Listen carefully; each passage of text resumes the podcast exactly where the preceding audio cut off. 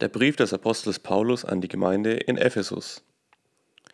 Paulus, Apostel von Jesus Christus, durch den Willen Gottes, schreibt diesen Brief an alle in Ephesus, die Gott für sich ausgesondert hat und die durch Jesus Christus zum Glauben an ihn gekommen sind. Gnade und Frieden sei mit euch von Gott, unserem Vater und von Jesus Christus, dem Herrn. Gepriesen sei unser Gott, der Gott und Vater unseres Herrn Jesus Christus, denn durch Christus hat er uns Anteil gegeben an der Fülle der Gaben seines Geistes in der himmlischen Welt. Schon bevor er die Welt erschuf, hat er uns vor Augen gehabt, als Menschen, die zu Christus gehören. In ihm hat er uns dazu erwählt, dass wir heilig und fehlerlos vor ihm stehen. Aus Liebe hat er uns dazu bestimmt, seine Söhne und Töchter zu werden. Durch Jesus Christus und den Blick auf ihn. Das war sein Wille und so gefiel es ihm, damit der Lobpreis seiner Herrlichkeit erklingt, der Lobpreis der Gnade, die er uns erwiesen hat durch Jesus Christus, seinem geliebten Sohn. Durch dessen Blut sind wir erlöst. Unsere ganze Schuld ist uns vergeben. So zeigt Gott uns den Reichtum seiner Gnade. In seiner überströmenden Güte schenkte er uns Einsicht und ließ uns unsere Wege erkennen. Er hielt sein Geheimnis vor allen verborgen. Niemand erfuhr etwas von seinem Plan, den er durch Christus ausführen wollte. Uns aber hat er bekannt gemacht, wie er nach seiner Absicht die Zeiten zur Erfüllung bringt. Alles im Himmel und auf der Erde wollte er zur Einheit zusammenführen unter Christus als dem Haupt. Durch Christus haben wir Anteil bekommen am künftigen Heil. Dazu hat Gott uns vor Anfang an bestimmt nach seinem Plan und Willen, er, der alle Dinge bewirkt. Denn ein Lobpreis seiner Herrlichkeit sollen wir sein, wir alle, die wir durch Christus von Hoffnung erfüllt sind. Durch Christus hat Gott auch euch sein Siegel aufgedrückt. Er hat euch den Heiligen Geist gegeben, den er den Seinen versprochen hatte, nachdem ihr zuvor das Wort der Wahrheit gehört hattet, die gute Nachricht, die euch die Rettung bringt und ihr zum Glauben gekommen seid.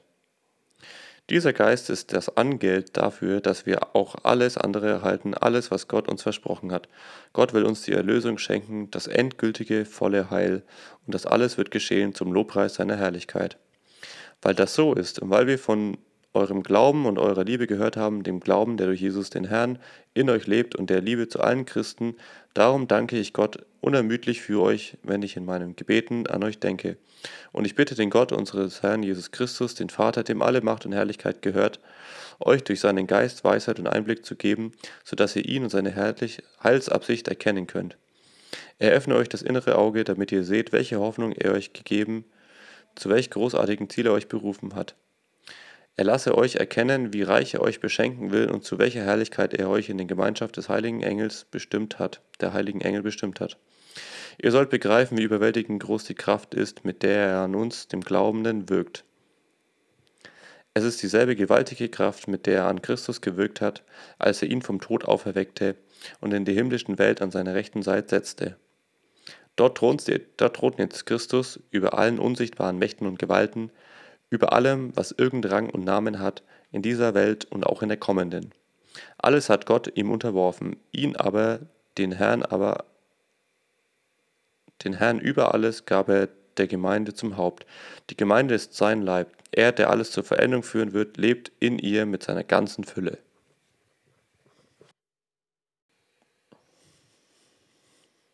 Auch ihr habt an diesem Leben teil. In der Vergangenheit wart ihr tot, denn ihr wart Gott ungehorsam und habt gesündigt.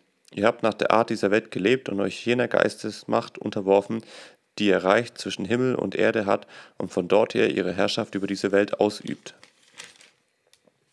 Sie wirkt noch jetzt als Geist der Verführung in den Menschen, die sich Gott nicht unterstellen. So wie sie haben wir alle früher gelebt. Wir haben uns von unseren selbstsüchtigen Wünschen leiten lassen und getan, was unsere Triebe und Sinne verlangten. Darum waren wir wie alle anderen Menschen nach unserer ganzen Wesensart dem Strafgericht Gottes verfallen. Aber Gott ist reich an Erbarmen, er hat uns seine ganze Liebe geschenkt. Durch unseren Ungehorsam waren wir tot, aber er hat uns mit Christus zusammen lebendig gemacht. Bedenkt, aus reiner Gnade hat er euch gerettet. Er hat uns mit Jesus Christus vom Tod auferweckt und zusammen mit ihm in die himmlische Herrschaft eingesetzt. In den kommenden Zeiten soll das, erfüllt, soll das enthüllt werden.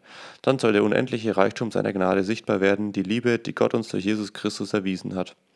Eure Rettung ist wirklich reine Gnade und ihr empfangt sie allein durch den Glauben. Ihr selbst habt nichts dazu getan, sie ist Gottes Geschenk. Ihr habt sie nicht durch irgendein Tun verdient, denn niemand soll sich mit irgendetwas rühmen können. Wir sind ganz und gar Gottes Werk. Durch Jesus Christus hat er uns so geschaffen, dass wir nun, Gute, dass wir nun Gutes tun können. Er hat sogar unsere guten Taten im Voraus geschaffen, damit sie nun in unserem Leben Wirklichkeit werden. Denkt daran, was ihr früher gewesen seid. Ihr gehört ja Ihr gehörtet ja zu den Völkern, die von den Juden die Unbeschnittenen genannt wurden. Dabei haben sie selbst noch doch nur die Beschneidung, die von Menschen vollzogen wird. Jedenfalls wart ihr damals von Christus getrennt. Ihr wart Fremde und gehört nicht zur Gemeinde Israels. Die Zusagen, die Gott bei seinen Bundschließungen gemacht hatte, galten für euch nicht. Ohne Hoffnung und ohne Gott lebtet ihr in der Welt. Damals wart ihr fern von Gott, jetzt aber seid ihr ihm nahe durch die Verbindung mit Jesus Christus durch das Blut, das er vergossen hat. Christus ist es, der uns allen den Frieden gebracht und Juden und Nichtjuden zu einem einzigen Volk verbunden hat. Er hat die Mauer eingerissen, die die beiden trennte und zu Feinden machte. Den, den durch sein Sterben, denn durch sein Sterben hatte das jüdische Gesetz mit seinen zur Trennung führenden Vorschriften beseitigt. So hat er Frieden gestiftet. Er hat die getrennte, getrennten Teile der Menschheit mit sich verbunden und daraus den einen neuen Menschen geschaffen. Durch seinen Tod am Kreuz hatte die beiden als in einem Leib der Gemeinde vereinigt zur Aussöhnung mit Gott gebracht. In seiner Person, durch seinen Tod, hat er alle Feindschaft für immer getötet. Und dann kam er und hat diesen Frieden allen verkündet. Euch, die ihr fern wart, und ebenso denen, die nahe waren. Durch ihn dürfen wir beide, Juden und Nichtjuden, in einem Geist vor Gott, den Vater, treten. Ihr Menschen aus, anderen, aus den anderen Völkern seid also nicht länger Fremde und Gäste, Ihr habt Bürgerrecht im Himmel, zusammen mit den heiligen Engeln, ihr seid Gottes Hausgenossen. Denn ihr seid ja in den Bau eingefügt, dessen Fundament die Apostel und Propheten bilden, und der Eckstein im Fundament ist Jesus Christus. Durch ihn wird der ganze Bau zusammengehalten, durch ihn, den Herrn, wächst auf zu einem heiligen Tempel. Weil ihr zu Christus gehört, seid auch ihr als Bausteine in diesem Tempel eingefügt, in dem Gott durch seinen Geist wohnt.